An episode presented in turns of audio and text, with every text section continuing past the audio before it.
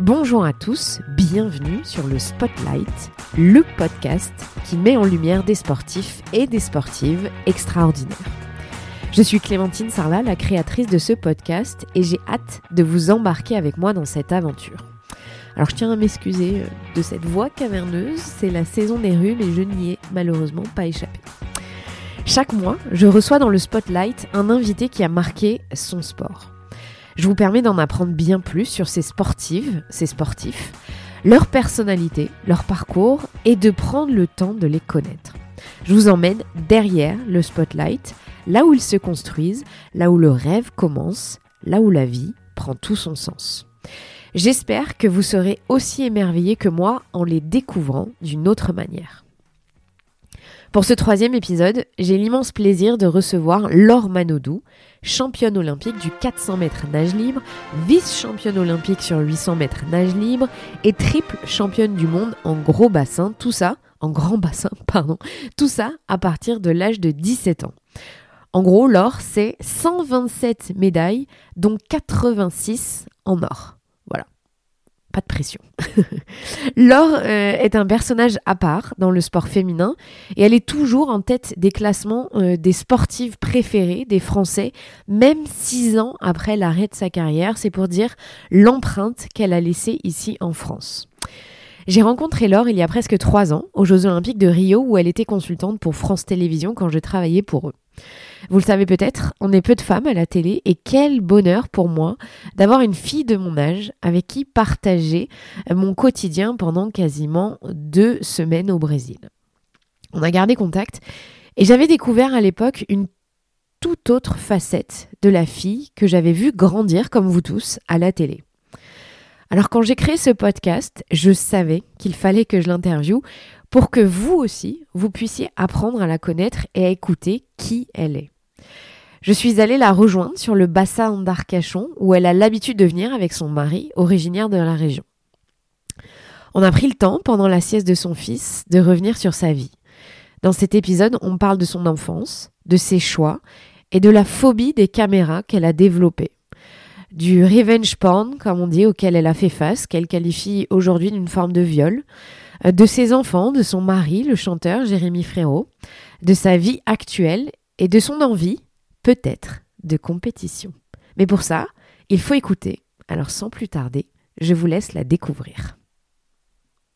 Merci Laure de répondre à mes questions et d'être la première femme euh, sportive dans le podcast. Merci à toi. Tu as été une grande demande des, gens qui suivent le podcast, donc euh, je suis contente d'avoir l'occasion de le faire. Et dans ce podcast, je commence toujours par cette question. Tu voulais faire quoi quand tu étais petite? Euh, Quand j'étais petite, je voulais faire euh, prof de sport.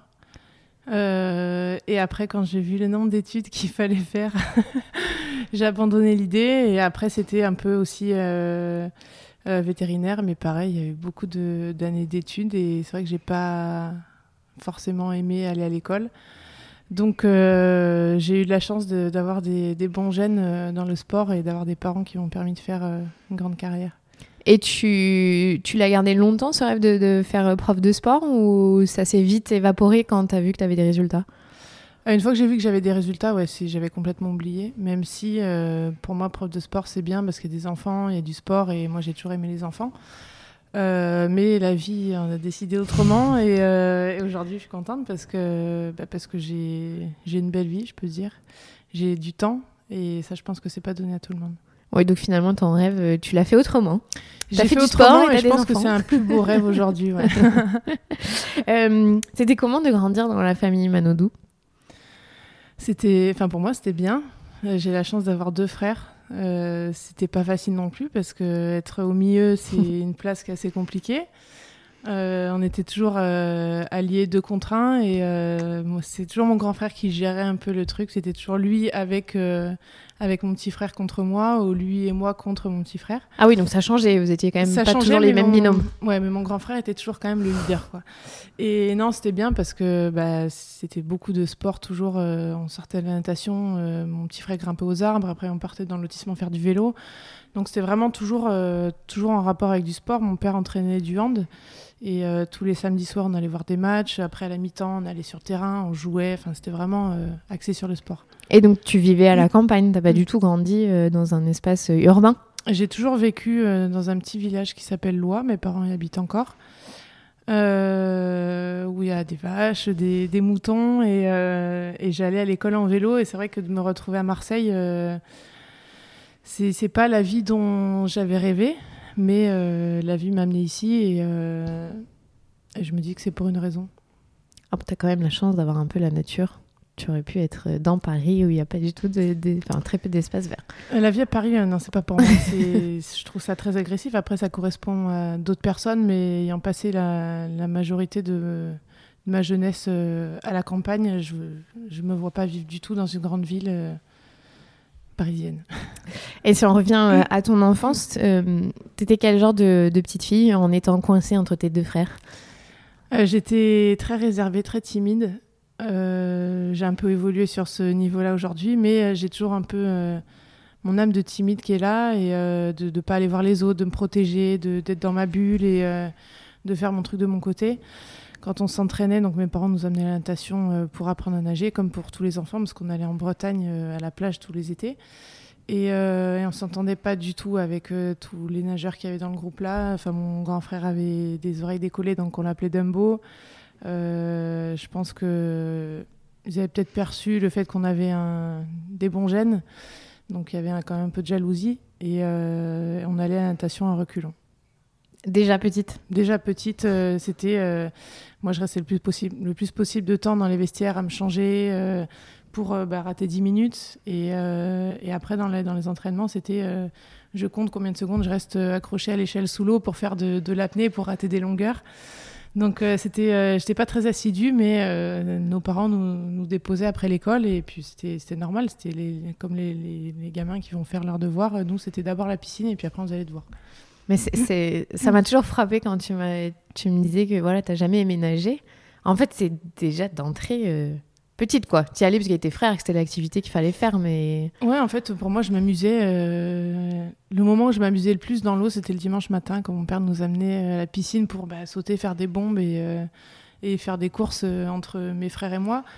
Mais non, l'entraînement, la rigueur de l'entraînement, j'ai jamais aimé ça. Et je pense qu'il y a beaucoup de nageurs qui sont comme ça maintenant et beaucoup de sportifs qui, après leur carrière, ne font plus le sport mm. qu'ils ont fait pendant des années. Oui, ils tournent la page sur cette partie-là. C'est plus la passion, là, c'était un, travail en fait. Ouais, ouais, c'est euh, les gens, moi, quand ils me demandent si je fais encore la natation, aujourd'hui, je dis bah non, parce que déjà, il n'y a plus d'objectifs, il n'y a plus de, de temps euh, chronométrique à faire. Et euh, puis surtout que bah, c'est assez. je dis à chaque fois que c'est chiant de nager parce que les gens sont surpris, mais enfin on peut pas parler, on peut pas, enfin on compte les carreaux. Alors maintenant quand même, la génération après toi, ils ont la chance de pouvoir avoir des écouteurs sous l'eau ouais, mais quand on est à haut niveau, on n'aimait pas, pas, parce que ça ralentit. bon, moi, je vais dire, quand tu veux casser un peu la routine, peut-être. Euh, en fait, ce que tu aimais dans la natation, c'était que tout ce que tout enfant aime, c'est jouer avec l'eau. C'est jouer avec l'eau et le sentiment d'être euh, d'être dans l'eau. Je pense que c'est euh, chez tout le monde, on aime ça. après, il y a des personnes qui flottent plus ou moins.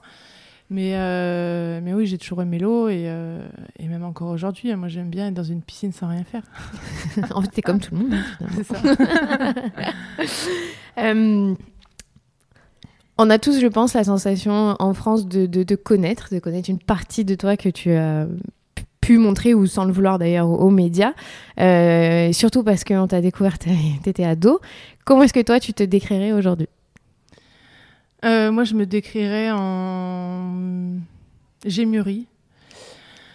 Euh, j'ai des comptes à rendre à personne. C'est vrai que je me suis sentie toujours obligée de faire des choses euh, par rapport aux partenaires, par rapport aux entraîneurs, à la Fédé. et, et aujourd'hui, je suis toujours timide. je vais pas forcément vers les gens, mais, mais c'est moi, je suis comme ça. Et, et puis je ne changerai pas, je pense. On évolue, mais on change pas. Dans le fond, on reste toujours l'enfant qu'on a été et, euh, et je le vis pas forcément mal. Tu te sens libérée finalement de peut-être du poids du système dans lequel tu as, dû évoluer? Bah, Je me sens libérée de, de, voir que les gens, en fait, même s'ils ne me connaissent pas à 100%, ils ont l'impression de me connaître. Hmm. Euh, et, quand les gens me voient dans la rue, ils sont toujours euh, bienveillants, il n'y a pas d'agressivité, c'est juste bah, merci. Et moi, si j'ai pu leur vendre du rêve et, euh, et les rendre heureux à travers euh, ma carrière, c'est gratifiant pour moi et de voir que les gens me soutiennent encore aujourd'hui après plus de 5 ans de, de bah, d'arrêt de ma carrière. Je pense que c'est. Ouais, je suis contente.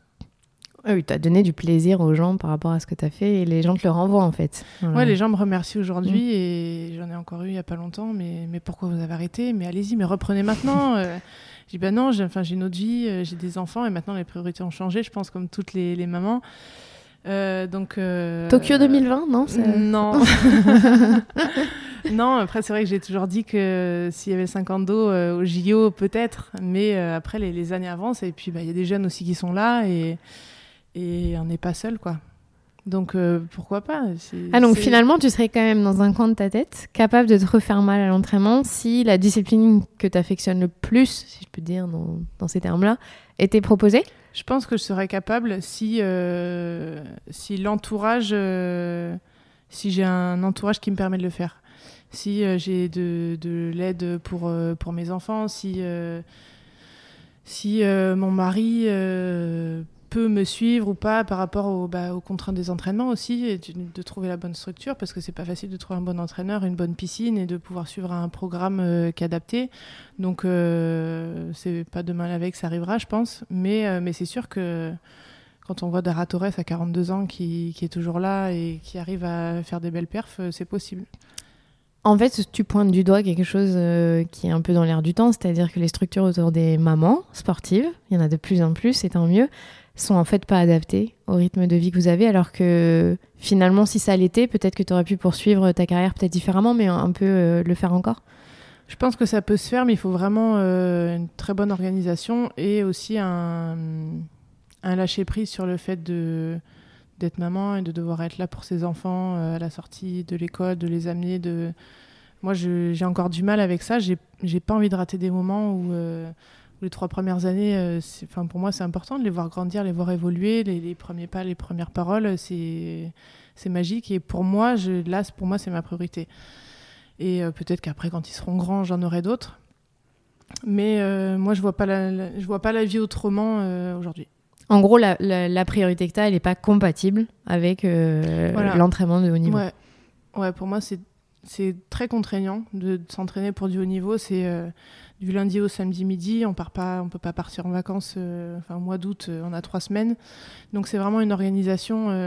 et puis, c'est pas maintenant, je suis pas toute seule. Donc, il faut il faut voir avec les priorités de chacun. Et je pense que ça, déséquilibre quand même pas mal de choses. Donc, euh, je ne suis pas toute seule non plus. Et puis, même au niveau sportif, il y a d'autres jeunes qui arrivent. Et quand on a euh, passé la trentaine et qu'il y a des jeunes de 17 ans qui arrivent et, et comme qui tu as été. Mois, voilà, comme j'ai été, euh, c'est beaucoup plus facile et le corps réagit différemment aussi. Donc, euh, on verra. On verra si un jour il y a un 50 dos euh, au JO. Paris 2024, si vous nous J'ai entendez. pas dit que c'était sûr à 100%. je, je, dis Tony Stanguet, si tu écoutes ce podcast un jour. euh, Est-ce que quand tu étais petite, euh, ça a été un rêve en revanche d'être championne olympique? Ça a été un rêve. Alors, je me rappelle, j'ai regardé les JO de Sydney en 2000 à la télé. Et je me suis dit, moi, je vais être championne olympique. Et j'aurais jamais imaginé que ça allait être moi 4 ans après. Je me suis dit, bon, bah, je, je suis jeune, j'avais 12 ans à l'époque. 12 ans. Euh, et euh, j'étais pas du tout dans euh, je veux, je veux, je veux tout faire pour gagner. Euh, moi, c'était juste je veux gagner une médaille, je veux être la meilleure du monde et puis basta. Je veux pas m'entraîner 11 fois par semaine. Donc ouais, je l'ai rêvé et, et, inconsciemment, je pense que ça s'est fait tout seul. moi, j'ai eu la chance aussi d'avoir des, des, bons gènes, comme je l'ai dit tout à l'heure. Euh, je pense que c'est pas des gènes de nageurs, mais des gènes de sportifs. Et, euh, après, on est très fort aussi mentalement. Donc euh, ça, je sais pas d'où on tient. Je pense que c'est un peu l'entourage aussi. Mes parents qui nous ont montré bah, que c'est pas en se tournant les pouces qu'on va y arriver. Et à force de persévérance aussi, ouais. Parce que dans le sport de haut niveau, l'aspect mental, aujourd'hui, on en parle. Euh, ouais. pour dire à quel point ça a un impact sur la performance. Euh, on s'entoure de coachs, de prépa mentaux, tout ça. C'était clairement pas du tout euh, la mode à ton époque. Encore non. moins, je pense, sur un enfant. Tu penses qu'en étant enfant, on a un peu plus d'insouciance, donc on se met moins de pression, donc on est plus à même à être performant? Ou, ou comme tu dis, c'était en toi, mais et ça l'est toujours? Je pense que c'était un peu en moi et, euh, et en même temps, j'ai toujours répété que moi, quand j'ai fait mon retour, j'avais 24 ans Euh, et, j'ai eu de la chance d'avoir mes titres à 17 ans parce qu'à 23 ans, on réfléchit autrement. Hmm. On se pose d'autres questions et on se demande pourquoi là, on n'a pas réussi. Est-ce que c'est parce qu'on s'est trop entraîné, pas assez? Qu'est-ce qu'on a fait de bien, pas bien? Et à 17 ans, je me suis jamais posé ces questions. Pour moi, je, nageais, j'écoutais ce que Philippe Lucas me disait. Forcément, c'était, euh, enfin pour moi, il avait la science infuse. C'était ok, là, il a raison. Je vais, je vais faire tout ce qu'il me dit. Et, euh, et, donc du coup, j'arrivais pour moi au JO comme si c'était une compète départementale parce que j'étais dans une bulle et que il n'y avait rien d'autre qui comptait. Est-ce que quand tu étais ado, donc tu vivais, on, connaît tous cette histoire, tu vivais chez ton entraîneur, donc euh, est-ce que tu pouvais t'autoriser à avoir une vie d'ado normale ou c'était incompatible avec euh, la vie que tu avais bah, Il y a beaucoup de gens qui me demandent, mais du coup, tu as raté ton adolescence euh, Et je leur dis, bah, non, je ne l'ai pas raté parce que c'était une adolescence différente. J'ai pas connu bah, les sorties, les, les soirées étudiantes, mais sauf que vu qu'on les a pas connues, on ne sait pas ce qu'on rate. Donc euh, non, pour moi, j'ai rien raté du tout. J'ai vécu mon adolescence euh, comme elle devait se passer. Et puis, euh, on va dire qu'aujourd'hui, je profite un peu plus en étant raisonnable, ce qu'on n'est pas quand on est ado. Je pense qu'on fait beaucoup de d'écart et c'est pas forcément raisonnable. Donc aujourd'hui, si j'ai bu, je prends pas le volant, alors que quand on a 18-19 ans, je pense qu'il y a des choses qu'on fait sans réfléchir et qui peuvent avoir des conséquences. Avec du recul, aujourd'hui, t'es maman. Euh, ce que tes parents ont fait de te laisser partir, ça te touche comment de... Déjà, tu devrais laisser ta grande Manon euh, pouvoir faire ce genre de choses ou... Je me suis posé la question et je me la pose toujours. Bon, Manon, c'est pas une grande sportive, donc je sais que j'aurais pas ce choix à ce niveau-là euh, à faire. Mais je me suis posé la question. En fait, il y a d'un côté, je me dis, mais comment ils ont fait? Parce que moi, laisser ma fille à 14 ans, euh, moi, j'aurais bougé tout le monde pour pouvoir hmm. être euh, à côté, à l'endroit. Sauf bah, que quand on a des, frères et sœurs, il euh, n'y a pas, a pas qu'un enfant, ça a des conséquences aussi sur les autres. Et, et de l'autre côté, je me dis, mais euh, heureusement qu'ils ont fait ça, parce qu'aujourd'hui, je sais, peut-être que j'aurais été prof de sport, mais, euh, mais j'aurais pas eu autant de temps libre. Et c'est vrai que ma carrière, je, leur dois aussi en grande partie à eux, parce que laisser partir un enfant à 14 ans, c'est pas facile. De laisser partir euh, chez quelqu'un qu'ils connaissent absolument pas, c'est encore moins facile. Et, euh, et je pense qu'ils ont fait confiance à Philippe. Enfin, moi, je l'ai su euh, après ma carrière. Euh, en 2001, donc je suis allée faire une compétition. Et Philippe Lucas est venu voir mon père et il lui a dit euh, si je l'entraîne, dans trois ans, il sera championne olympique. Moi, je pense que s'il y a un coach qui vient me voir et qui me dit bon, bah, votre fille, si je la prends dans trois ans, elle sera championne olympique, je vais regarder, je vais dire mais comment tu sais ça, quoi? Et mon père, il a juste fait confiance. Et euh, aujourd'hui, c'est un grand merci à eux. mais ça fait bizarre, non, quand on est maman, ça fait, ah, ça, fait plaisir, ouais. Ça fait plaisir, mais en même temps, c'est dur parce que je me dis que bah, qu'ils me voyaient pas souvent. Euh, du coup, c'est un peu le moment, bah, l'adolescence, où, euh, où, on, on se construit un peu. On se construit un peu. Il y a des rapports qui changent. Donc moi, je les voyais pas trop. Je redescendais un week-end sur deux. Mes parents venaient me voir à toutes les compètes que je faisais parce que c'était quasiment tous les week-ends. Euh, et, sauf que bah, ma mère, en fait, euh, elle est très expressive, euh, elle peut pas se retenir de siffler, d'encourager. Et moi, bah, à cette période-là, en adolescence, j'avais la honte. c'était comme bah, tu viens pas me chercher au collège. bah, là, c'était non, arrête de siffler. Je passais devant eux, ils avaient fait 400 km pour venir me voir nager. Et, et je, je, finissais ma course et je passais devant sans leur dire bonjour. Enfin, c'était là, je pense qu'ils s'en rappellent encore. Et... T'étais dans l'opposition classique d'un ado mais euh, tu le faisais vivre différemment voilà, vu ton parcours. Ouais, je pense que c'était c'est le parcours qui a fait que je l'ai vécu différemment. Mais, euh, mais c'est vrai qu'aujourd'hui, euh, je me dis que moi, depuis que je suis maman et que je vois les déplacements que je fais bah, pour les, les, activités extrascolaires de mes enfants, je me dis qu'avec trois enfants, c'est dur et c'était tous les jours. on rentrait à la maison, il était 19h30, on n'avait pas fait les devoirs. Donc euh, c'est très prenant et ils ont donné euh, une grande partie de leur vie euh, dans les allers-retours à la piscine. Et je pense que ça, on s'en rendait pas compte quand on était jeune et, aujourd'hui, je les remercie. Et je pense qu'on t'a beaucoup posé la question par rapport à tes parents, est-ce que c'est pas dur Mais finalement, tu avais une relation très proche avec tes frères aussi. C'est-à-dire que du jour au lendemain, la fratrie, elle était un peu explosée. Bah, elle était explosée, mais en même temps, on s'en rappelle plus trop parce que c'était il y a longtemps et les souvenirs qu'on a, c'était des souvenirs bah, de, vacances, de, courir dans le lotissement, de faire du vélo, du basket. Donc euh, mon frère avait, donc moi quand j'ai bougé, j'avais 14 ans, donc mon frère en avait 9. Donc 9-10. Et, et, quand on en parle, il me dit Moi, je me rappelle plus. Et c'est vrai qu'il n'y avait pas encore le téléphone portable. Donc on parle comme si c'était il y a 30 ans. Mais il n'y a pas de téléphone portable. Donc du coup, on ne pouvait pas trop communiquer. Mais c'était comme ça. Ça se passait comme ça. Et je pense que mes parents aussi avaient un discours. Bah, pas forcément alarmant sur la mmh. situation. Et aujourd'hui, je le regrette pas du tout parce que si j'ai pu montrer la voie à mon petit frère d'une autre manière, j'en suis ravie. Oui, on, le sait, et, comme tu dis, il y a un gène, il y a un gène. Euh, en août 2004, moi j'étais devant ma télé en vacances et je t'ai vu et je pense que vraiment, une, je sais pas, les 50% de la France a découvert qui t'étais à ce moment-là.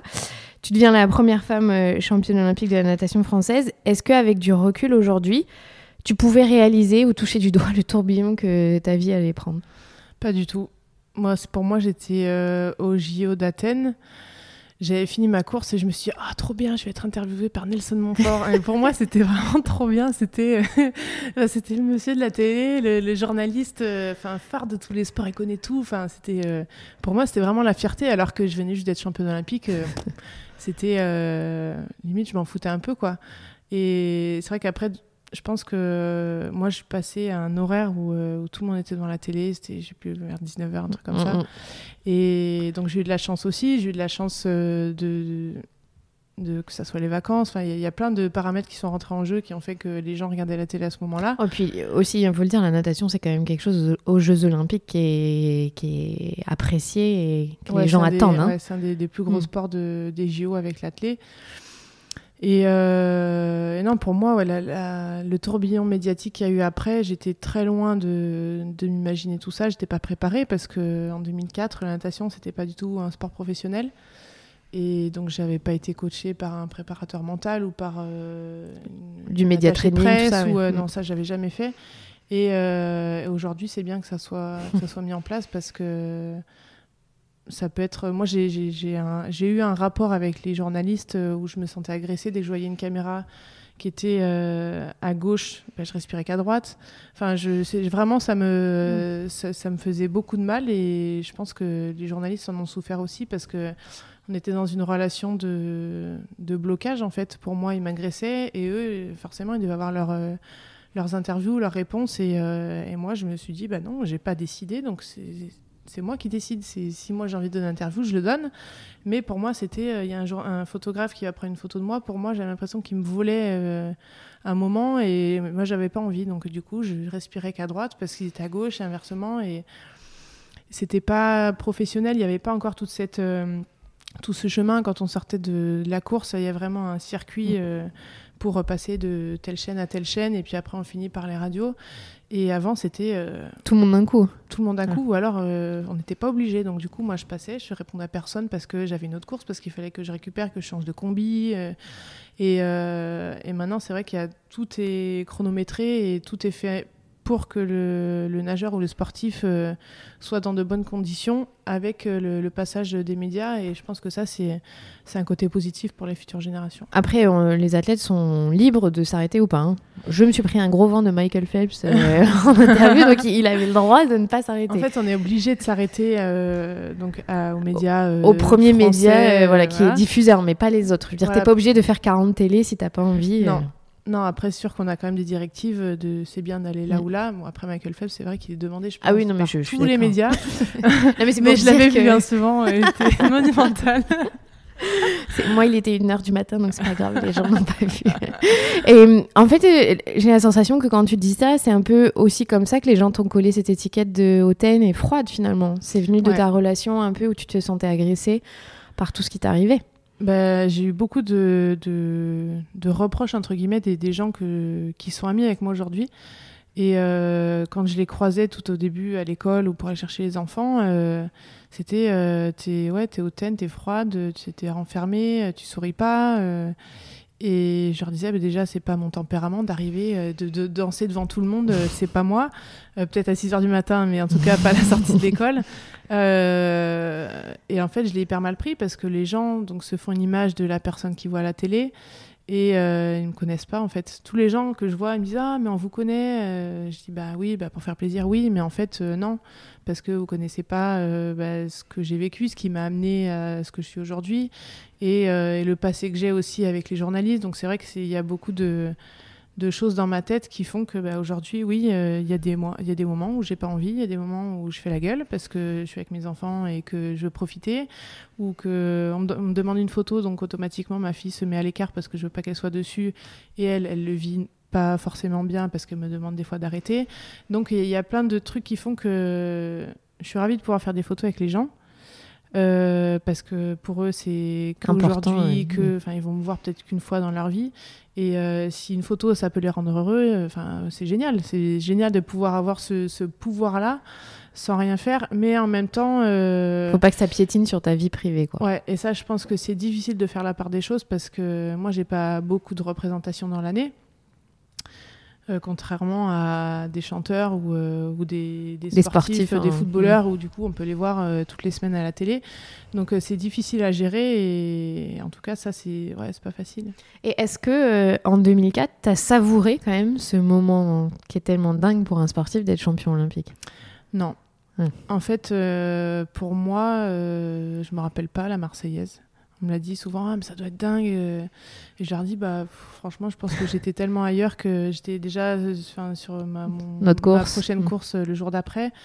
Et ouais, s'il y a un truc que, que je regrette, entre guillemets, c'est de ne pas avoir vécu ce moment-là à 25 ans.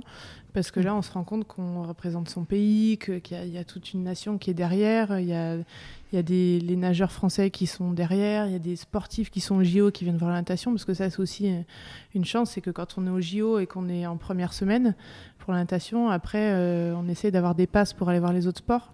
Et euh, du coup, on voit des sportifs de dingue euh, du, enfin, du monde entier. Donc ça, c'est la magie des JO. Et je pense que ça, c'est...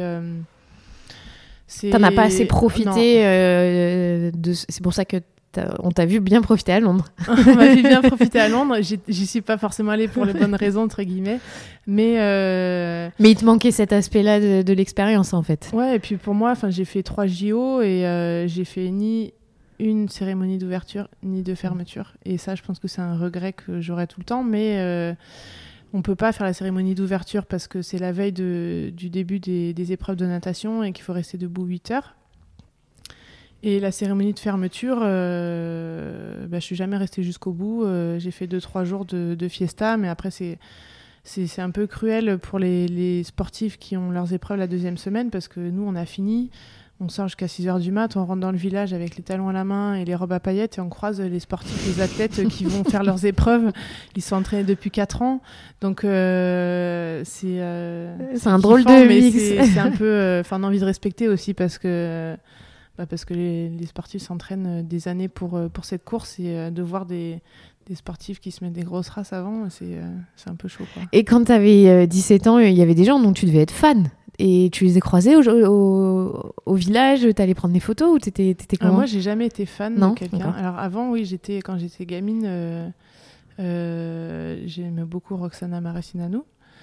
Et euh, en fait, c'est passé un truc euh, qui se passe aujourd'hui avec moi, c'est que je lui avais envoyé une lettre euh, pour euh, lui demander ses temps, pour comparer et tout, et donc euh, elle m'avait jamais répondu, chose que je comprends aujourd'hui. Et, et donc du coup, bah, après, moi, je suis arrivée, dans, on faisait la même discipline.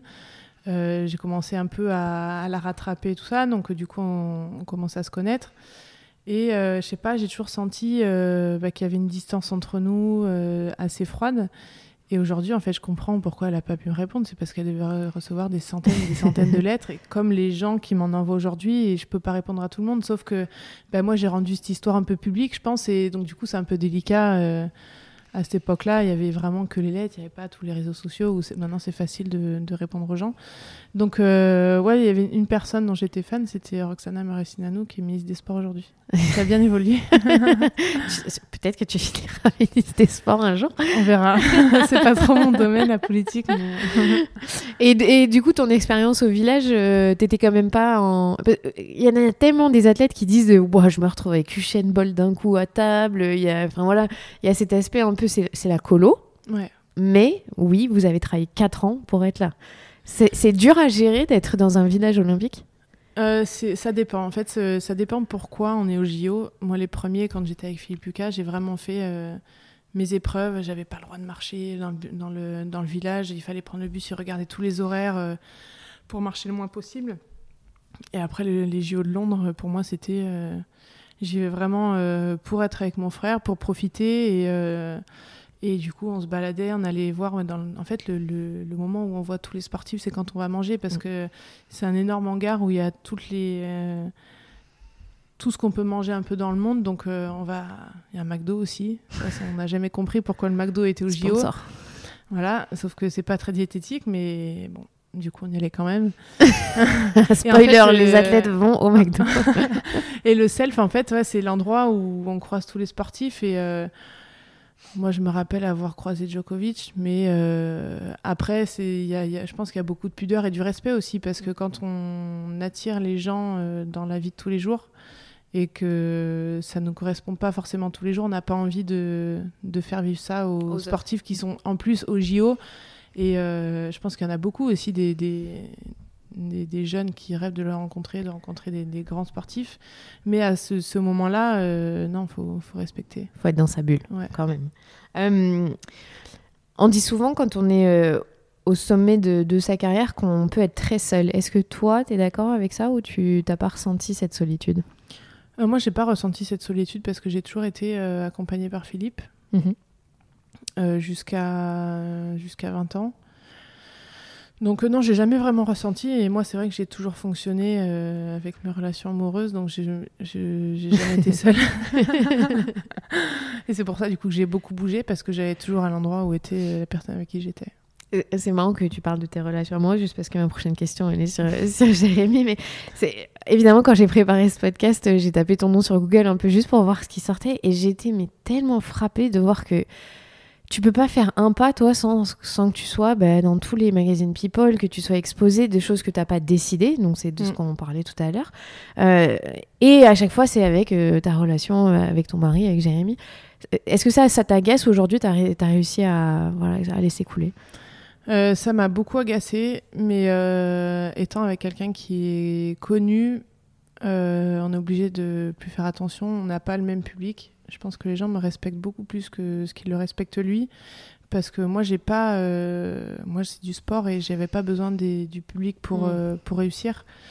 Alors que lui, c'est un chanteur et, euh, il faut qu'il y ait de l'échange. Donc, c'est vrai que les, les gens se sentent redevables par rapport à lui et donc il est obligé de faire une photo parce que bah, c'est son job aussi. Donc, lui, il n'y a pas de distance entre ses concerts et, sa vie perso. Mm. Alors que moi, c'est vraiment euh, merci, merci, euh, c'est cool euh, ce que vous avez fait, qu'est-ce que vous devenez. c'est pas du tout la même relation. Et non, maintenant, j'arrive à, à mettre un peu des barrières et me protéger par rapport à ça. Même s'il y a des moments où on n'a pas envie. Après, ça dépend où on est aussi. Hein. Quand, quand je suis à Marseille, les gens ont tellement l'habitude de me voir que maintenant, je fais partie du paysage et ils s'en foutent en fait. Donc. Mais quand tu. Enfin, je sais pas, on va tous chez le médecin, il y a les magazines People. Moi, le nombre de fois où ça m'arrive, je suis dans la salle d'attente et je te vois en couverture d'un magazine People, ça, ça, ça, te frappe encore de faire partie de ce paysage-là ou c'est devenu une habitude? Ça m'énerve parce que. Bah, parce qu'on est sportif et qu'on a envie d'être tranquille, on fait notre truc. Euh, après, euh, je comprends aussi, euh, parce que les gens s'intéressent à notre vie, qui... enfin, notre vie extra-sportive. Donc de toute façon, c'est comme ça. C'est comme ça. ça fait partie du jeu. Mm. Euh, tu disais que tu n'as jamais été seule parce que tu as toujours été dans des relations amoureuses. Tu as aussi souvent dit que tu étais extrême dans tes relations amoureuses. Tu vivais à fond. Est-ce que tu as l'impression d'être plus apaisée aujourd'hui ou c'est toujours euh, ce tourbillon en toi? Euh, Non, je suis plus apaisée quand même aujourd'hui. je suis plus réfléchie, plus calme. je me pose plus de questions. Je suis moins dans la dans l'affront. non, je pense qu'aujourd'hui, ouais, j'ai trouvé un équilibre. Qui t'a fallu plusieurs années. Euh. Il m'a fallu plusieurs années. Euh, j'ai vécu pas mal de, difficultés aussi. Et, euh, et aujourd'hui, je pense que, enfin, j'en suis sûre même d'avoir trouvé la personne qui me correspond. ouais, c'était plus toi dans, tes, tu disais les extrêmes, le, fait de vivre. Oui, tu vis à, t'es entière, tu vis à 100%. Ouais, ouais moi c'est, en fait, si tout va bien, si je suis amoureuse, enfin si, ouais, tout va bien il pas de problème. Mais euh, dès que, que, je sens enfin, que je sentais qu'il y avait, il y avait quelque chose, pour moi, j'attendais pas. Euh, j'allais pas chercher le midi à 14h, bah, pour moi c'est compliqué, bah, je m'en vais quoi. Mm. Donc c'est toujours moi, je pense que j'ai brisé beaucoup de cœur, mais, mais en même temps j'ai toujours fait ce que j'ai voulu, je me suis jamais bloquée, je me suis jamais interdit de faire quelque chose. Et de toute façon, mon, entourage je, le sait, et puis mes, mes copines aussi, aussi aujourd'hui. Moi, je vais pas à une soirée si j'ai pas envie. je déteste me sentir obligée, donc peu importe les conséquences que ça pourra avoir, moi, je fais ce que j'ai envie. Et après, c'est aussi mauvais, mais euh, en même temps, euh, je suis en raccord avec moi-même et, euh, et je me force pas. Après, tu as aussi peut-être passé tellement d'années à faire ce qu'on te disait, non? Que là, tu as été dans le. Ouais, j'ai jamais, non, jamais fait le lien entre, entre les, les, les, les obligations que j'ai eues quand j'étais jeune et, et, la liberté que j'ai aujourd'hui. Mais je pense que c'est un bon équilibre et aujourd'hui, j'ai besoin de, de faire ce que je veux. Et quand on me dit il faut faire ça, si j'ai pas envie, je le fais pas. en même temps, c'est important aussi de s'écouter soi, c'est se respecter. Donc, euh, oui, ça a des conséquences, mais. Ouais, puis ça enfin, moi, en tout cas, je n'arrive pas à cacher mes émotions. Donc, euh, si vous me voyez tirer la tronche, c'est que j'ai pas envie. c'est que vraiment. Donc, euh, moi, je fais pas semblant. J'arrive pas.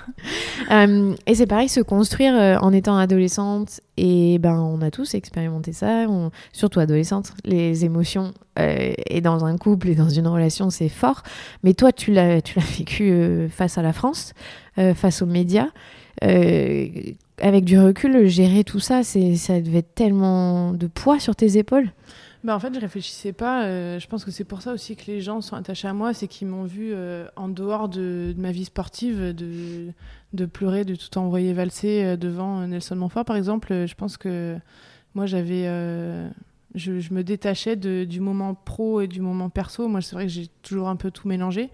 Et je pense que c'est pour ça que les gens sont attachés à moi, c'est qu'ils ont partagé euh, beaucoup plus que du sportif avec moi, mes déceptions amoureuses. Enfin, c'est vrai qu'il y a toujours eu beaucoup de choses dans la presse à ce niveau-là. Mais les gens sont attachés aussi bah, parce que je suis comme tout le monde. Au final, euh, bah, je, peux pleurer et puis ça me dérange pas de pleurer devant, devant tout le monde. Il euh, y en a qui se cachent, il y en a qui disent non, moi j'ai jamais pleuré, les hommes ne pleurent pas. Enfin, pour moi, c'est pas parce que je suis une sportive que je suis forte. Euh, oui, j'ai de la force en moi, mais euh, je suis aussi sensible et ça m'arrive euh, de pleurer, et même très souvent. mais c'est bien que tu le dises, c'est important de, dire aux gens que les émotions, c'est pas sale. C'est, non, chacun a le droit d'être triste, d'être, d'être fâché, d'être en colère, et on a le droit de le montrer aussi. Il faut pas, il faut pas le cacher. Moi, moi, le nombre de personnes qui m'ont dit ah, bah, c'est bon, toi, tu es forte, tu vas y arriver. Et oui, je suis forte en natation, ouais.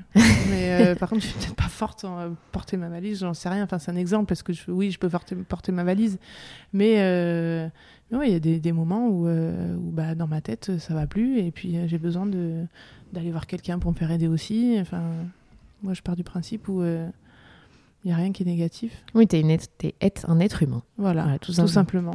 comme tout le monde. Ok, tu es championne olympique, ok. ok, tout le monde ne peut pas faire ça, mais quand même, tu restes une personne humaine. Euh, il t'est arrivé aussi des choses pas du tout cool dans, dans ta carrière, dans ta vie, qui, euh, moi, je le souhaite à personne et je pense que c'est pas normal que ça te soit arrivé. Euh, aujourd'hui, on a un nom pour ça, ça s'appelle le revenge porn, ou le fait qu'on a publié des photos de toi intimes. Ouais. T'avais quel âge à l'époque? Euh, je devais avoir 19 euh, ans, un truc comme ça. C'était en 2000, ouais, 2007, ouais, 21. Comment on vit avec ça? À quel... enfin, euh, Très très mal au début. Ça a été compliqué à gérer pour ma famille aussi parce que moi je sais ce que, enfin, ce que j'ai en moi, mais bah, quand tes parents apprennent ça, c'est le drame, tes frères aussi, enfin c'est compliqué à gérer, pas seulement que pour soi, euh, et puis c'est, enfin, je sortais plus de chez moi. Euh, j'avais, en fait, je pense que c'est comme un viol. Tout le monde a vu, tout, sans compter tous les messages que je recevais, parce que du coup, il y avait les réseaux sociaux, euh, tous les messages que je recevais de, mecs agressifs et, et, messages sexuels. Donc, je l'ai très très mal vécu jusqu'au moment où je me suis dit, il faut pas que je me laisse abattre, il faut que je m'en serve pour bah, pour faire de la prévention. Euh, moi, si j'ai qu'une peur, c'est que ma fille tombe sur ces photos.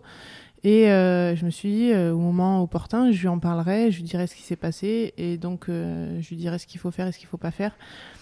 Après, on évolue aussi, la société évolue, les, les réseaux sociaux et j'ai des, des amis qui ont des ados et, et apparemment maintenant c'est leur manière de communiquer, c'est de s'envoyer des photos à poil. Donc euh, ça fait un peu peur. Voilà, voilà j'étais précoce en fait, c'est moi qui est dans ces trucs. Euh, non, mais après c'est, enfin c'est pas euh, à partir du moment où on les envoie à telle personne, euh, on va pas s'imaginer que dans un an euh, on va être fâché et que du coup la vengeance ça va être ça parce que moi je le ferai pas. Donc après on est tous différents. Mais euh, je pense que. Ah, mais aujourd'hui, c'est punissable par la loi. On a fait évoluer les choses et c'est comme tu dis, ça a changé les mœurs. euh, Quand toi, ça t'est arrivé, c'était un peu, on découvrait que ça pouvait arriver. Ouais. Aujourd'hui, il y a eu beaucoup d'histoires là-dessus et les, les gens commencent à prendre conscience que non, en fait, c'est Ouais, pas possible. C'est grave, le- Oui, c'est grave. l'importance que ça peut avoir sur, euh, bah, sur la personne. Je pense que moi, j'ai eu des, euh, un entourage qui m'a permis de traverser cette période-là, euh, enfin, ce, ce tourbillon assez euh, raisonnablement.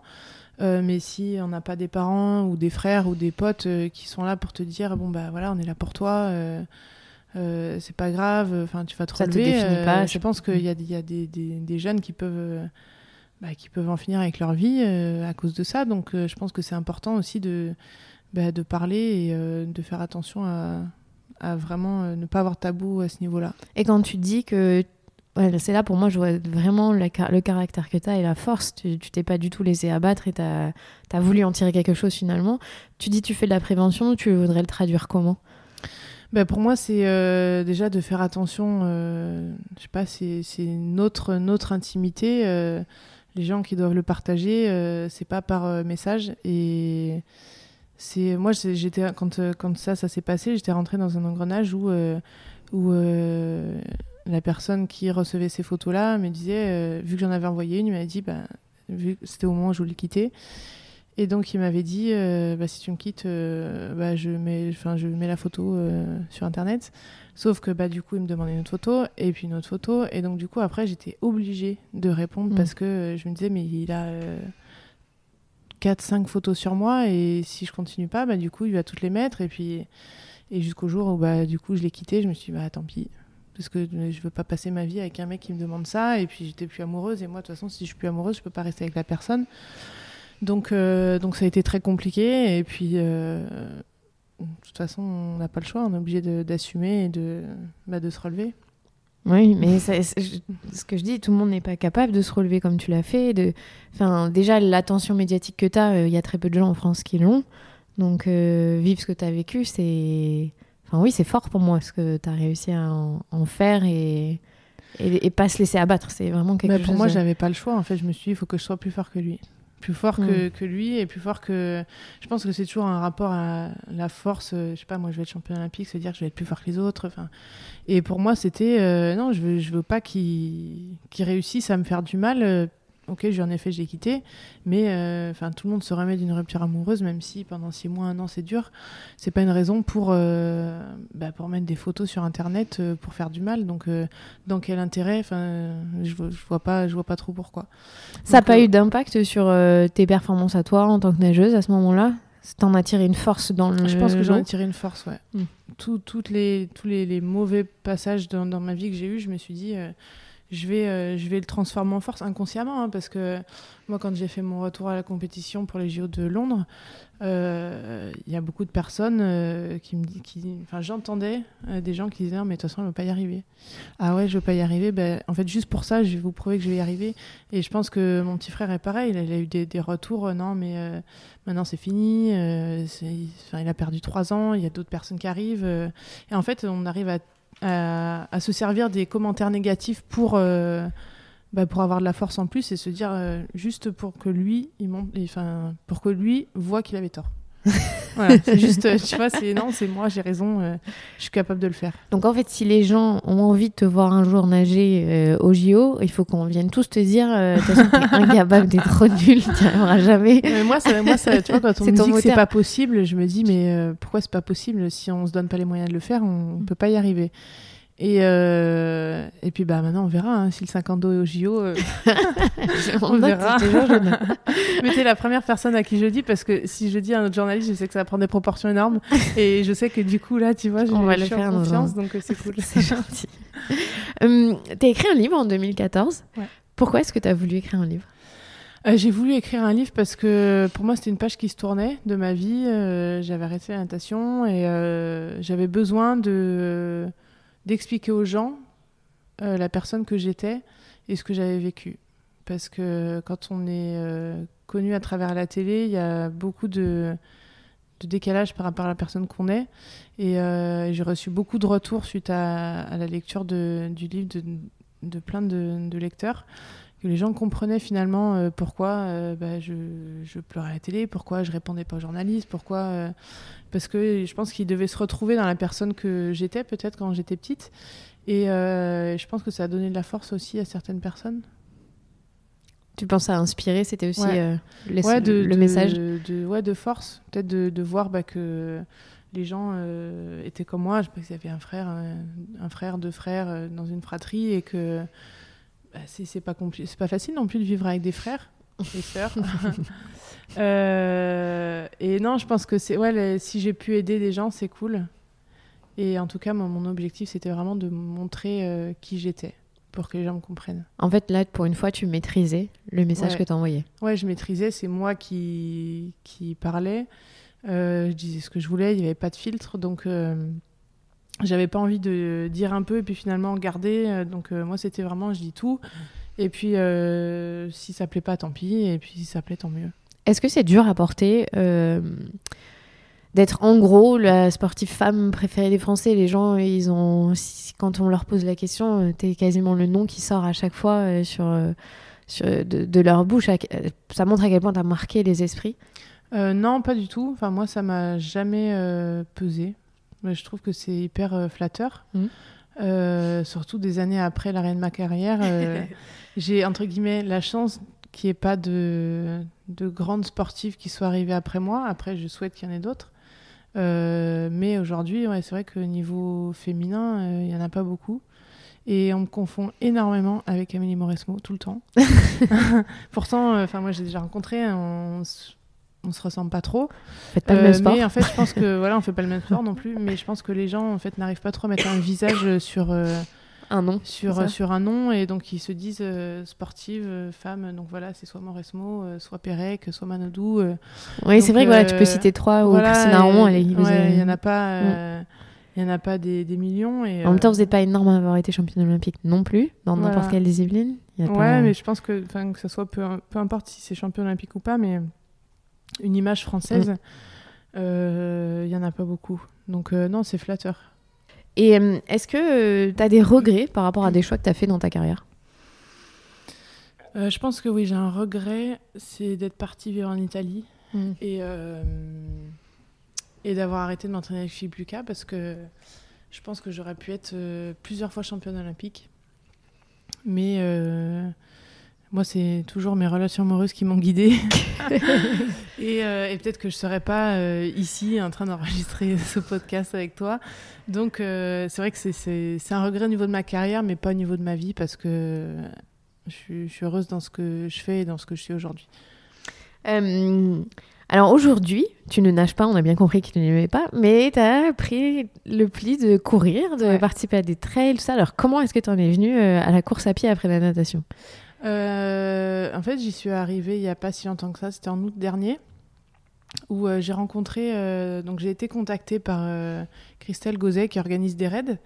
Et, donc elle m'avait envoyé un mail, j'avais pas répondu, parce que je me suis dit, bon, une demande de, de, plus. Moi, j'étais vraiment mon fils, mes enfants. Oui, ton fils, était, il avait un an. il était tout petit. Et, et en fait, on s'est revus par hasard dans un, dans un hôtel à Arcachon.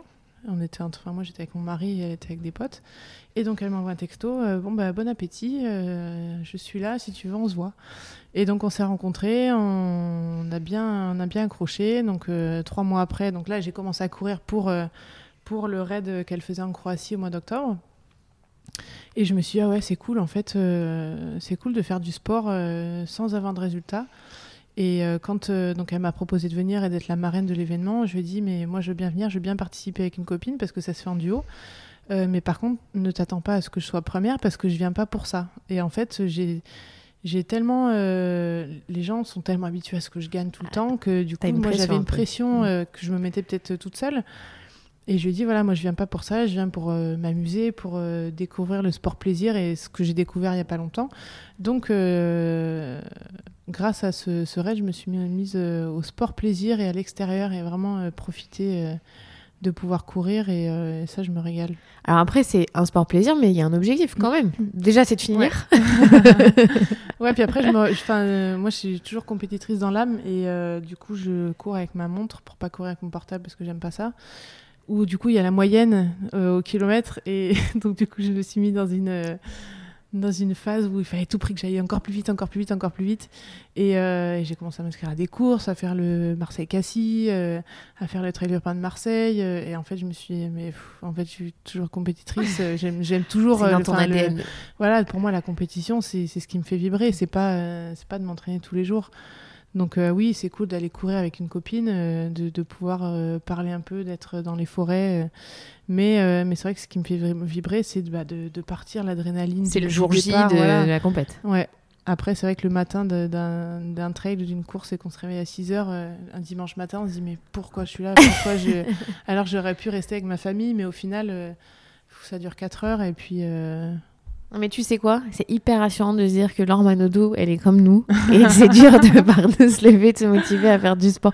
Et celui que tu as fait en Croatie, tu as nagé euh, en mer? Ouais. Euh, T'avais l'habitude de nager euh, Pas du mer? tout, non. Euh, les nageurs, on est très mauvais en mer. Ah ouais? Euh... Tu pourrais pas être sauveteur, quoi? Non, non. Et puis, enfin, moi, mon mari, il l'était avant, et donc il voyait très bien au stage mer. En fait, il y a des nageurs qui y vont pour être sauveteurs il se rend compte que, bah, que les nageurs sont très mauvais en nage en mer parce que bah, nous, on a l'habitude d'avoir de l'eau euh, calme, plate, euh, ouais. où on voit le fond. Et là, c'est vraiment de, de, de, se faire retourner euh, par des vagues. On n'a pas l'habitude. Et moi, combien de fois j'ai essayé de faire du surf euh, où je suis, je suis sortie en crise d'angoisse parce que, ah oui. parce que j'avais peur et parce que j'ai. Ouais, on maîtrise pas en fait. Donc, c'était vraiment un stress. Donc, non, j'avais. Et là, t'as as apprécié? J'ai apprécié parce que euh, parce que c'était pas en fait c'était un swim run donc on nageait 200 mètres on courait euh, donc c'était ludique. Et, euh, et moi c'est vrai que les épreuves les, les portions de natation pour moi c'est du repos. Par rapport à non mais par rapport aux, aux, autres en fait à moi ma co coéquipière en fait le premier premier tronçon de natation on est parti elle m'a dit vas-y enfin attends-moi à la plage fais-toi plaisir donc je nage et quand elle sort, moi, je me suis mise à courir, j'étais en forme en fait. Euh, et là, elle n'en pouvait plus parce que du coup, elle avait tout donné en natation. Et ça, je pense que c'est la difficulté du swimrun, c'est que il faut réussir à bien doser entre la mmh. natation et la course à pied. Et moi, en tout cas, les portions de natation, c'est mon, mes moments où je me détends, euh, contrairement aux autres personnes. ah ouais, parce que tous les gens que je connais font du triathlon. Euh, la sortie de l'eau, c'est. Ouais, Heureusement, à la limite, c'est la première épreuve. Parce que, ouais. parce que c'est, ouais, c'est, faut bien gérer son effort, quoi. Ouais, puis tout le monde, tout le monde m'a dit, mais pourquoi tu mets pas au triathlon euh, C'est trop bien. Quand, quand tu es nageur, c'est la natation, c'est le plus important ouais. dans le tri. C'est là que du coup, tu gagnes des mètres. Font, mais euh, j'aimais pas courir et puis euh, j'avais essayé de m'y mettre euh, donc juste après ma carrière. Et j'avais demandé à mon agent de qui ne l'est plus aujourd'hui de ne rien dire et sauf qu'il a commencé à l'ouvrir un peu. Et un jour après, j'avais des clubs qui m'appelaient, on te file une licence, on te file un vélo, machin. Je me suis dit, oh là là. Donc moi, je me Trop suis sentie, voilà, pression. Et donc du coup, je me suis pas entraînée du tout. Donc, euh, pour l'instant, je fais ça pour le plaisir et je me régale. Ah oui, là, par contre, courir, ça, c'est devenu un plaisir à ce moment-là. Ouais, c'est devenu ouais. un plaisir et, euh, et, donc je suis partie faire un autre raid en Finlande aussi en janvier, euh, un raid polaire avec euh, run and racket, run and bike mmh. et j'avais l'impression que, le... que, mon fils s'était levé. et, et, non, c'était dans des conditions extrêmes, très dures. Euh, mais on rencontre plein de, plein de personnes, c'est pour euh, Keep Brest, pour euh, la prévention euh, contre le cancer du sein. Et donc on rencontre des médecins, des, des femmes qui ont, qui ont eu un cancer, qui sont en rémission. Enfin, et moi, ça a changé beaucoup de choses dans ma vie parce qu'aujourd'hui, donc, je me suis associée à ces personnes-là pour organiser des raids et, et des, des événements d'entreprise aussi. Donc en fait, le raid a changé ma vie. c'est ce qu'on dit souvent dans les raids, c'est que il euh, y a un avant et un après. Et moi, j'ai personnellement, j'ai vraiment pu euh, voir le changement en moi parce que pendant cinq ans, j'ai pas trouvé ma voie. Après et, le sport, euh, après, après, la natation. Voilà, après ouais. la natation, après l'arrêt de ma carrière. Et même si avoir des enfants, bah, j'étais épanouie, pour moi, euh, je me suis jamais sentie que maman. Enfin, je suis très heureuse quand je suis maman et quand je suis avec mes enfants. Je peux passer deux mois sans rien faire avec eux. Mais mais j'ai besoin aussi de, me sentir utile dans une autre partie de ma vie. Et, et, de faire ça, pour moi, c'était vraiment une révélation parce que c'est toujours dans le sport, mais c'est dans le partage. Et, et pour moi, la natation, on n'est pas du tout dans le partage parce qu'on est tout seul, on est face à nous-mêmes et, euh, et, on a envie, je sais pas, ça, ça, se multiplie le bonheur quand il est partagé. Donc euh, voilà, je partage maintenant et ça me fait du bien. Donc tu as créé un événement, euh, dont un qui sera à Arcachon en juin prochain. Et tu parlais des entreprises. Donc tu amènes le sport en entreprise? Ben, On essaye, là on, a, on vient tout juste d'ouvrir notre boîte, donc c'est nouveau, on va avoir notre premier événement en mai. de, de, faire un, un séminaire le matin et après de mettre en pratique l'après-midi à travers du sport pour euh, permettre aux équipes bah, de, se ressouder s'il y a des, gens qui se sentent bien, moins bien. Euh. et je pense que le sport, enfin moi je l'ai vécu en Croatie avec ma coéquipière. Euh, on a vécu des, moments toutes les deux qui sont indescriptibles et on ne peut pas les vivre ailleurs que dans le sport. Même un sportif de haut niveau, quand il est en recherche après sa carrière, on a toujours la, petite étoile quand on touchait le mur en natation ou quand on, je sais pas, on franchissait la ligne d'arrivée en athlée. Euh, on est toujours en recherche de ce moment-là après nos carrières, on le retrouve jamais. L'adrénaline, bah, c'est aussi, euh, aussi, très physique. Hein, euh, C'est des hormones que vous sécrétez. et ça, j'ai réussi à, pas au niveau résultat, mais au niveau des émotions, j'ai réussi à le revivre en Croatie. Et j'ai envie de, bah, de montrer que oui, c'est possible de vivre des, des moments avec des, des, collègues de bureau et de devenir des super potes à travers le sport. Mais ça, ça a dû te, te soulager quelque part en la Croatie de dire que c'était possible de revivre ça et de, Ouais, c'est possible de pas se sentir euh, obligé d'être première en fait. Et, et, moi aussi, je pense que c'est un travail euh, sur moi que j'ai fait. C'est euh, d'accepter de pas être la meilleure à chaque fois, d'accepter de, oui, je fais forte en natation, mais mais en vélo, je vais me faire doubler. Enfin, moi, à chaque fois, j'ai un exemple en kayak sur les, on était 50 équipes. donc généralement, tous les jours, on arrivait dans les 10 premières. Et en kayak, bah, on arrivait genre 45. Et c'était dur pour moi de voir bah, que oui, je pagayais, mais en fait, je pagayais dans le vide et euh, tout le monde me disait ah, bah, c'est bon, t'as les bras, t'as les épaules, faut que tu te mettes derrière parce que c'est toi le enfin, machin moteur. Et, euh, et au final, bah, moi, j'ai dû accepter de ne pas être la meilleure. Je pense que c'est ça aussi euh, le, gros point positif qui a changé en moi, c'est ah. que Ok. T'as lâché prise. Voilà, j'ai lâché prise sur ça et euh, aujourd'hui je me sens mieux. Et, euh, je me trompe pas, mais vous avez pas gagné ce. Non, on n'a pas gagné. Et ça t'a fait quoi euh, bah, rien, rien, parce que en fait j'étais pas là pour ça. Mm. c'est sûr que j'étais un petit peu déçue quand même. parce que je pense qu'on aurait pu finir cinquième ou sixième et l'épreuve de, de canoë nous a bien mis dans, le, dans le rouge. Mais au final, enfin les, les, les, moments qu'on a vécu sur ce canoë toutes les deux, euh, nous a rapprochés parce que ma coéquipière, en fait, une fois qu'on est arrivé, euh, elle était, euh, elle était derrière, non, elle était devant, donc du coup elle pagayait. Moi je lui disais fais ci, fais ça, essaie de faire ci pour préserver un peu les bras et tout. Et donc elle me disait qu'elle était fatiguée et donc je lui dis bah pagaye un peu moins en puissance. Donc moi j'essaye. Et en fait on est arrivé sur la plage et on devait recourir un kilomètre pour arriver à l'arrivée finale. Euh, et, donc en fait, elle limite tombée dans les pommes et moi je me suis fait engueuler par le mec de l'orga parce que j'avais trop poussé dans ses retranchements et euh, alors que moi pour moi c'était juste je suis fatiguée, j'ai mal au bras. Alors qu'en fait elle c'était limite un malaise vagal donc euh, qu'elle a fait à l'arrivée après. après. les 1 km où j'ai tiré par la main. mais ces moments-là pour moi ça va au-delà des, des, résultats sportifs. Oui, mais là enfin là concrètement tu viens de donner l'exemple, c'est-à-dire que mm. toi tu étais sportif de haut niveau te mm. faire mal, ça fait partie de ton quotidien. Et je pense que c'est difficile pour toi de voir que ben, nous, on n'est pas tout à fait équipés pour euh, subir comme euh, tu sais subir. Toi, tu sais pousser. Et tu connais ton corps. Ouais, je pense que le plus important, c'est que moi, je connais mon corps jusqu'à. Jusqu'à la rupture. Ouais, ouais. Tu sais. Ouais, et puis je sais euh, comment il faut que je me mette pour pas avoir mal à tel endroit. Je sais ce qu'il faut faire quand j'ai mal. Euh, je suis pas kiné, mais, euh, mais j'ai eu la chance d'en côtoyer beaucoup. Et euh, c'est vrai que je connais mon, les limites de mon corps et jusqu'à quel moment je peux pousser. Et euh, là, j'ai entendu un truc récemment, c'est qu'au moment où notre cerveau nous dit c'est plus possible, il nous reste 15%. Ouais, c'est en marathon qu'on est ça quand il y a le mur. Et donc, je, moi, je savais que, et je le dis encore à ma coéquipière quand on s'entraîne ensemble, je lui dis Là, quand t'en peux plus, tu sais que tu as encore 15% où tu peux y aller. Euh, bon, après, tu seras cuite, mais, euh, tu peux. mais il faut profiter. Et, euh, je pense que c'est ça qui nous a soudés aussi, c'est que moi, je sais que j'étais là-bas pour l'aider, pour se dépasser et pour les bons moments. Mais en tout cas, moi, j'avais un, niveau plus élevé forcément parce qu'il y avait de la natation, il y avait du, de la course à pied, même si c'était c'est une, sportive. Je pense qu'un sportif de haut niveau, peu importe ce qu'il fait comme sport, il a toujours un peu la caisse par rapport aux entraînements qu'il a fait dans le passé. C'est marrant que tu parles de ce point de rupture des 15% parce que tu m'avais bluffé dans l'émission que tu as fait pour M6 euh, avec Mike Grant. Et, et, tu l'as ressenti ce moment-là où, où tu es allé au point de rupture un peu avec lui dans cette aventure en Afrique? Euh, En fait, je pense que entre ce que j'ai vécu moi et ce qui est passé à la télé, il y avait aussi un gros, décalage. Ouais, un gros décalage. Parce que d'un côté, j'ai trouvé ça dur et de l'autre côté, euh, je, je, serais bien resté trois jours de plus. Parce que sur le bateau, en fait, ce c'était pas vraiment l'effort physique qui était dur, c'était les conditions bah, de, de, de pagayer au soleil. Moi, j'ai un problème de sang, donc j'ai beaucoup de migraines. Et, euh, c'était vraiment de ne bah, pas pouvoir manger, de pas pouvoir boire, alors que de porter son sac, pour moi, c'était hors de question que, qu'il porte mon sac. Enfin, moi, j'ai, fait cette émission-là, c'était vraiment pour. Euh, est-ce que je rappelle, sur cette émission, vous partez vraiment en mode survie. Tu été la première femme à être invitée.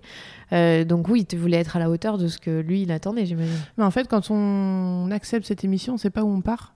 donc on sait qu'on part euh, quatre, enfin, 3 ou 4 nuits. Et, euh, et, donc on nous annonce le, lieu trois jours avant pour qu'on puisse préparer la valise.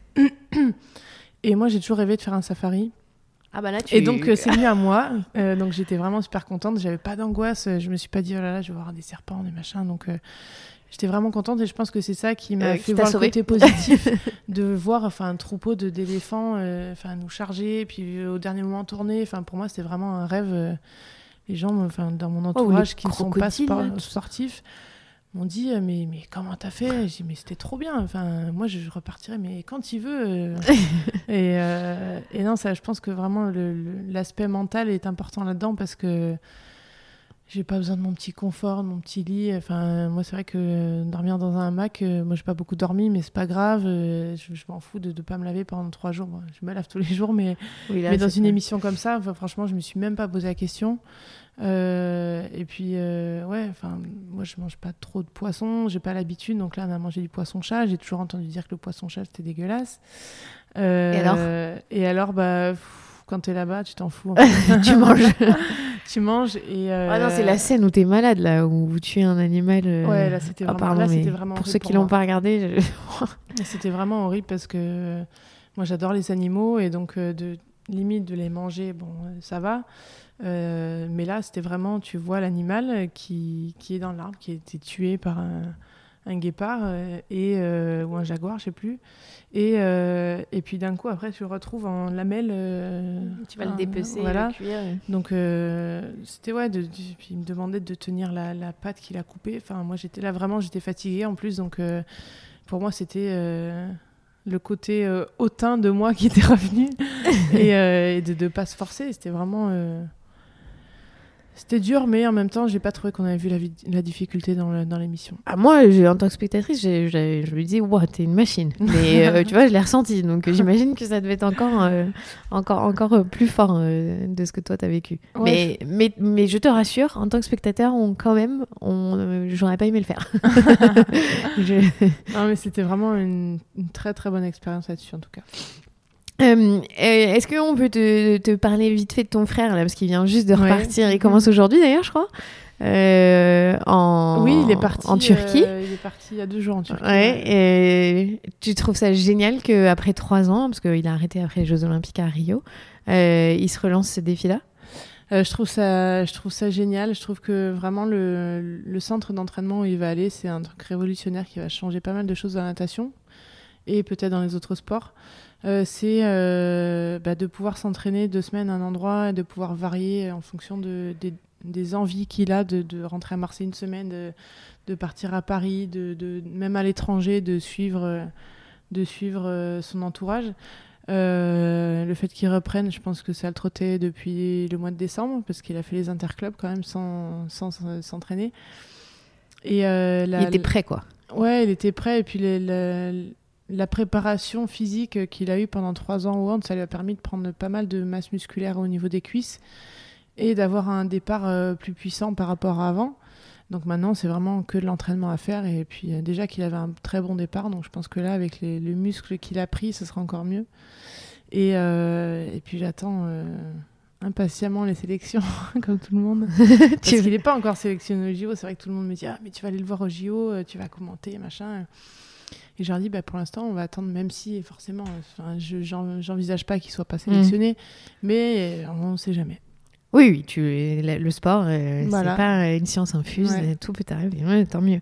Et, et je me posais une question euh, toute bête, mais euh, ta fille, elle est quand même grande, tu lui racontes quoi de ce que tu as accompli? Est-ce qu'elle pose des questions? Parce que bon, elle a un oncle qui est champion olympique, elle a un papa qui est nageur pro aussi, donc... elle me pose pas trop de questions, elle n'est pas branchée sport du tout.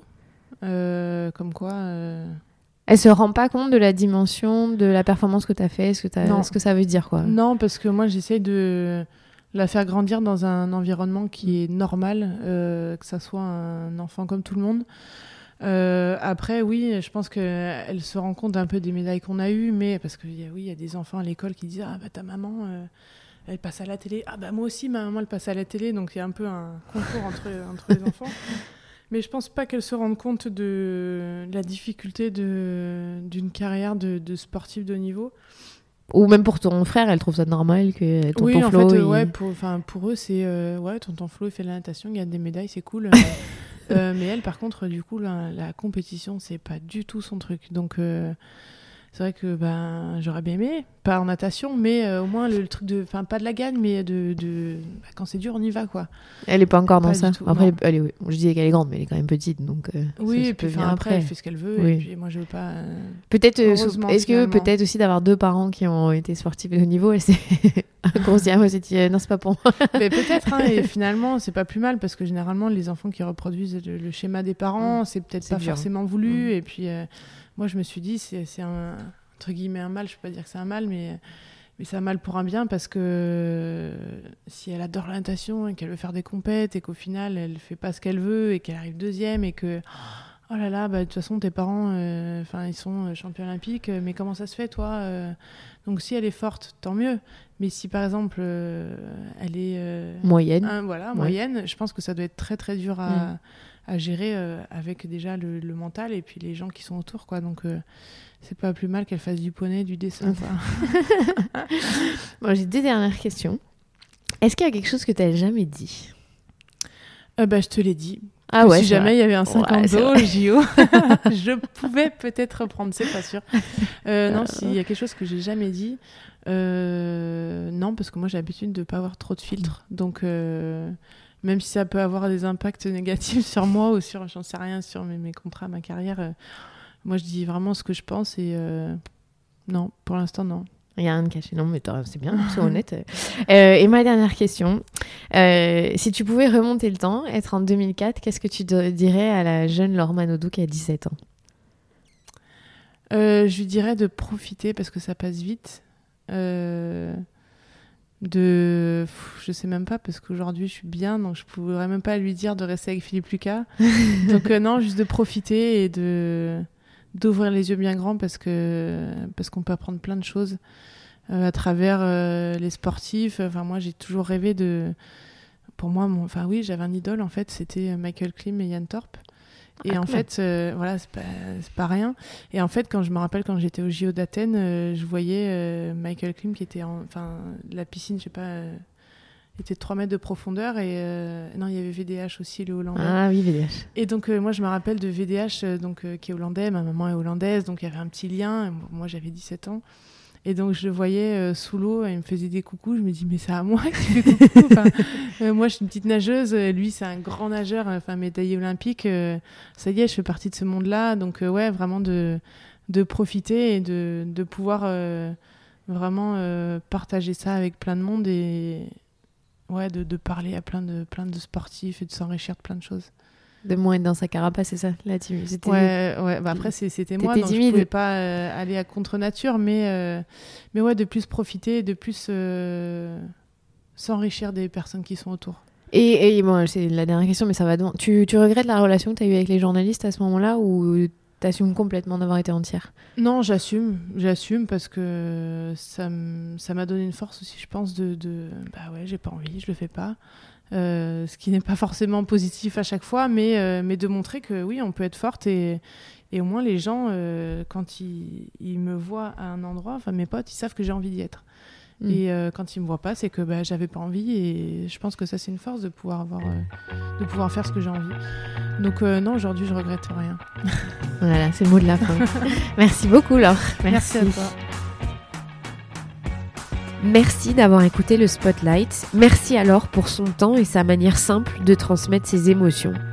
Merci à vous de me suivre dans cette aventure. Si vous voulez nous retrouver, c'est sur les réseaux sociaux, at le Spotlight Podcast. C'est sur Instagram, sur Twitter et sur Facebook. Euh, vous l'aurez remarqué pour cet épisode, j'ai compris comment faire marcher le son. J'ai appuyé sur le bon bouton en fait, pour être honnête, comparé aux, deux premières émissions. J'en suis désolée, euh, mais voilà, on fait tous des erreurs de débutants. Alors n'ayez pas peur de rater. Lancez-vous, ça arrive à tout le monde, même à des gens qui sont censés être des professionnels du journalisme, mais pas du son. Voilà, j'avais pas de technicien, mais comme on dit, c'est en faisant des erreurs qu'on apprend. Je vous souhaite une très belle journée ou une belle soirée en fonction. Et si vous avez aimé cet épisode, je vous encourage à laisser des commentaires sur vos plateformes d'écoute et à mettre 5 étoiles. Ça m'aide beaucoup euh, pour faire connaître euh, ce podcast. Merci, merci encore. Très bonne journée.